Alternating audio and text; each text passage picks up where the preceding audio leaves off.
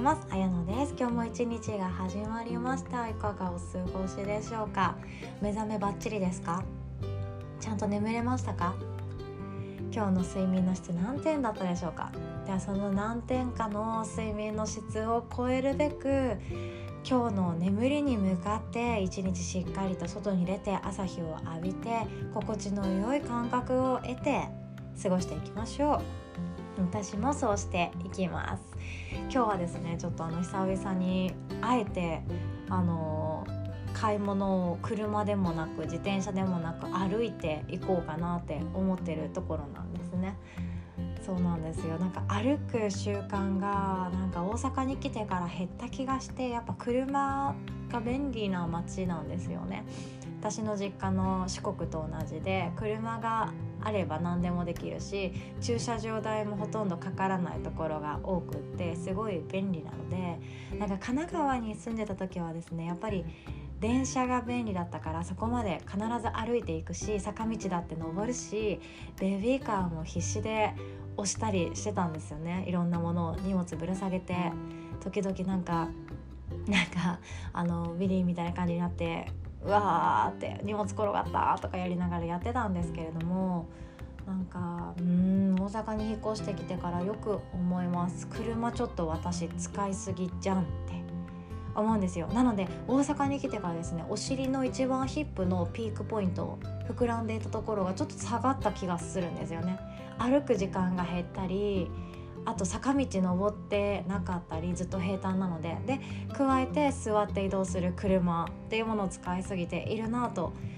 ちょっとですね今自覚しておりまして反省するばかりですね。でも反省する気持ちがあってもお尻の位置は変わらないので自分が動くしかないということで今日からまたあの歩く生活を優位にしていこうかなって思います。で私みたいなのフリーランスの方って多分時間が自由なんですよね。時間とある程度の場所が自由なのでできる限り歩きながら何かしたりとか運動しながら何かしたりっていうことがやっぱ体にもいいし頭にもいいんですよね。その前頭前野っていう脳の部分があってそこっていろんなものを思いやりとか社会性の部分とかも司っているんですけれどもあとは運動能力っていうものも司っていたりします。なので私たちは運動すれば頭が良くなるし頭を使えば体が良くなるしそんないいメリットがあるんですね。なのでヨガってその脳トレがてらにエクササイズとして取り入れてもいいかなっていうふうに思ってるのでそういうレッスンができたらなと思いながら今日朝起きました。で今日は全然違う話で孤独についてです。孤独について一緒に考えましょう。でコロナっていうものが去年やってきてであ日本だけではなくてアメリカとかヨーロッパとか南米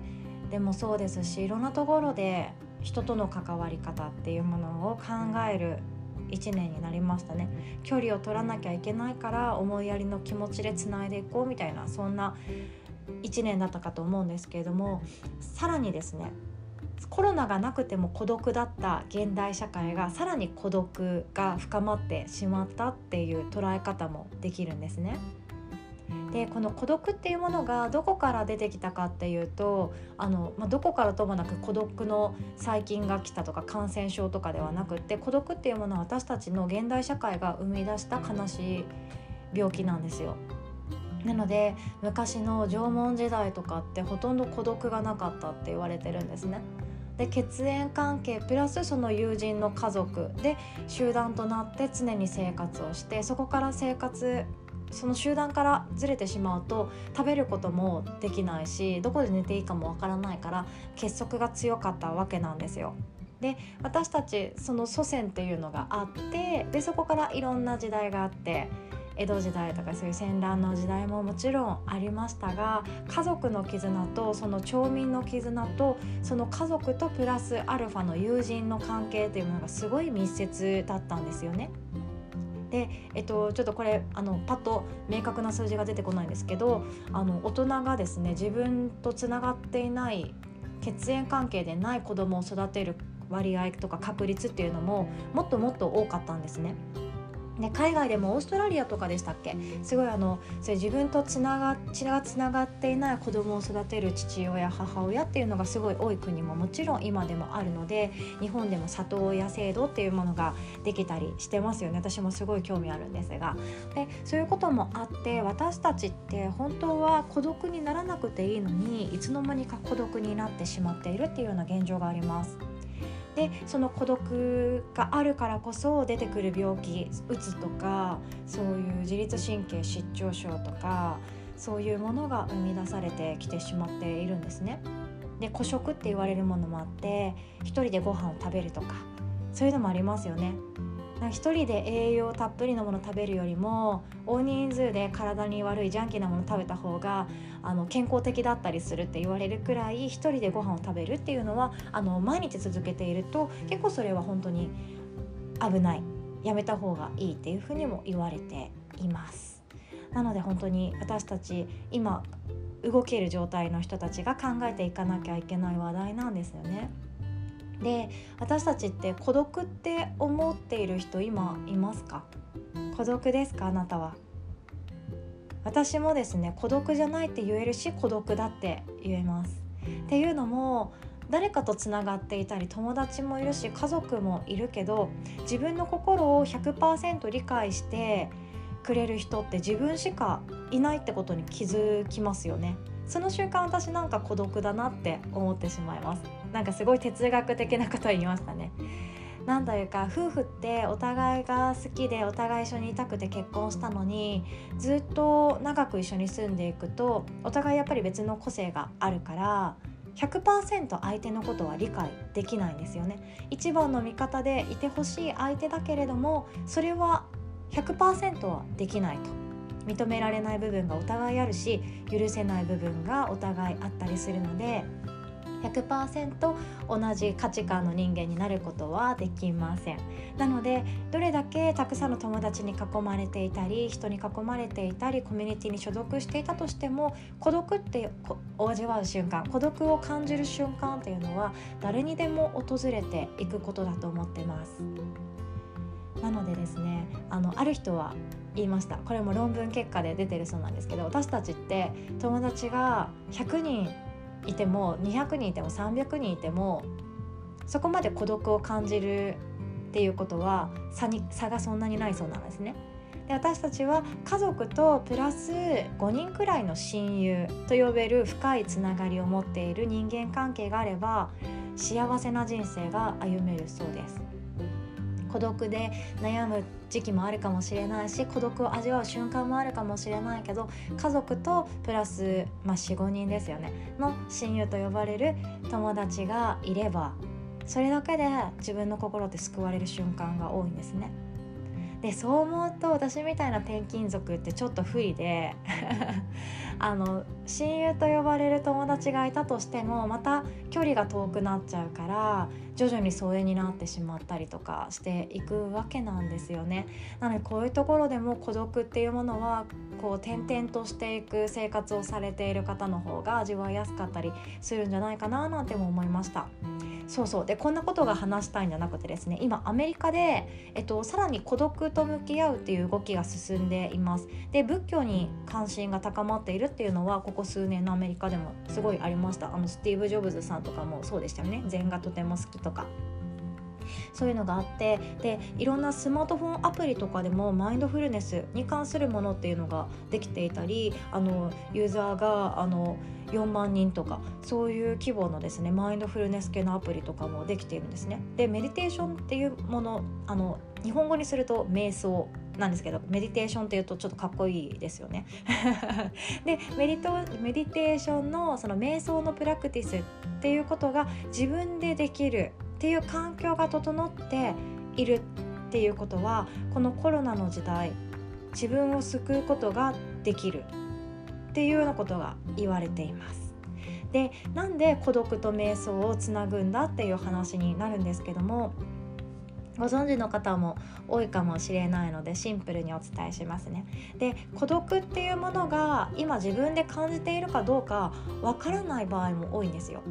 でメディテーション瞑想っていうのは自分と向き合う作業のようなものですね。呼吸使ったり自分と向き合う。その中で第三者的な視点を持って自分を見つめていくっていうのがマインドフルネスに通ずるものになってます。なのでこの孤独とか今苦しみっていうものが今自分の体の中心の中でどうなっているかっていうものを考えていく作業がまず第一歩なんですよね。でこの自分の心と向き合ってそれを理解してあげるっていうこれが仏教そのものだそうです。なので仏教というものは自分自身について学ぶものっていうふうに言われています。これあの日本人が言っているのもそうだしアメリカでメディテーションに詳しい方がこう断言されているので仏教っていいじゃんって改めて思うんですよね日本に生まれてよかったなんて思ったりもするわけなんですよでもあの今孤独と戦っていたり向き合っていてとても苦しい状態にあったりするとこの苦しみから逃れたくなったりもう苦しみたくない孤独で悩みたくないとかもう逃げたくなると思うんですね。でこれをただ逃げてしまうとまた同じような苦しみが必ずやってきて同じような悩みを抱いて同じようなループに入ってしまいます。なのであの今度ですね今度で構わないです今度同じような孤独の苦しみがやってきた時に是非ともメディテーション使ってみてください。呼吸するだけって言ったら難しいんですけど自分の心の動きどうなのかなって見つめていく時間なんですね。で私たちってお金について学ぶことってたくさんあるし副業について学ぶコンテンツたくさんあるしであとなおさればその給付金についても記事がネットに出てたりしてあとは脳科学についてももう論文がたくさん出てたりしてすごい面白いと思うんですけど自分について学ぶってなかなかないんですよ。そう自分についての論文って誰も書いてくれないし自分についての記事って誰も書いてくれなくってあなたはこういうことで今悩んでいるのでこういうことをするととてもその悩みに楽に向き合うことができるでしょうっていうあの占いがあるかもしれないけど自分についての学びではないですよね。占いと学びって全然違いますよ。でこの自分について学ぶことができるっていうのは自分自身だけなんですよ。そうなんです。なのでこの自分について研究する学ぶっていう観点でも瞑想メディテーションというものを使っていただきたいなと思いました。であのだから自分について学んでメディテーションしたからといって孤独が一瞬でなくなるっていうのはまた違います。孤独っていうものはいつも寄り添っているものでふとした瞬間に陥ることがあるかもしれないです。でもその自分の感情が今あこういう意味で寂しいんだとかこういう感情になっているからすごい人とちょっと壁を作ってしまっているんだっていうことに気づくと孤独から脱出する方法が見えてくるんですね。なので今日はこういう形でメディテーションの有効性についてお話しさせていただきました。で本当私たち人生長い旅です。でヨガの勉強も旅っていう風に例えられていて自分の興味を持ったところにまた降り立って学んででまた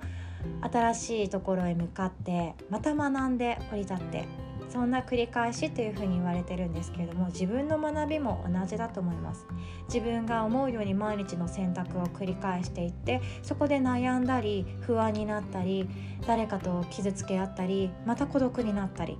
そんなことの繰り返しかもしれないんですけどもその目の前から逃げるのではなく脱出する方法を自分の中の心の動きで気づくことができます。すごいちょっと今日は難しい話難しいように思える話してしまいましたね。でも単純に考えてみてください。例えば学校に行ってて仲良しグループがいてでなんか私今日孤独に感じるわって思いながら帰宅するとします。でそれでまあいっかもう寝て忘れようって思うとまた同じような孤独がやってくるかもしれないですよね。でもそこで自分と向き合ってなんで孤独になったんだっけ？なんで友達と愛想友達がいるのに愛想笑いしてなんか自分だけちょっと取り残されている感じになるんだろう？なんでだっけ？なんでだっけ？って考えてるとあそっかあの子の意見と私の意見は違ったけど私はそれがちょっと私は実は違ってっていう風に言えなかったんだとか自分の感情を友達に話せなかったんだだからだっていう風に気づけたらあじゃあ私は人に自分の意見を言うのはもしかしたら苦手な方かもしれないだからじゃあ LINE しようかなとか手紙に書いて今度あのそういう話になったらちょっと待って手紙出すからって言ってみようかな受けるかもって 思って考えるだけでちょっとすっきりしません？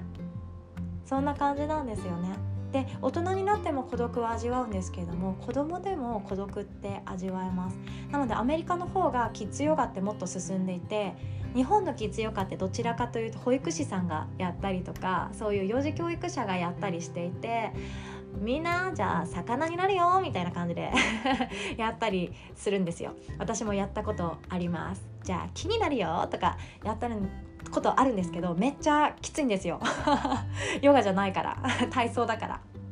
でもあのアメリカとかそのヨーロッパで進んでるキッズヨガってちゃんと子供が大人と同じようにマットの上で自分と向き合う時間沈黙の時間っていうのを作っています。これ私本当やりたいんですよ大阪で。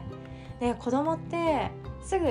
あの動きたくなるしすぐ喋りたくなるしすぐなんか面白いことやりたくなるしなんか先生突っ込みたくなるしあのいろんなところに注意があの散らばってしまっているんですが1分間黙って目を閉じてただ座るっていう行為。これがめちゃくちゃ難しいっていうことは分かるんですよ。なのでね。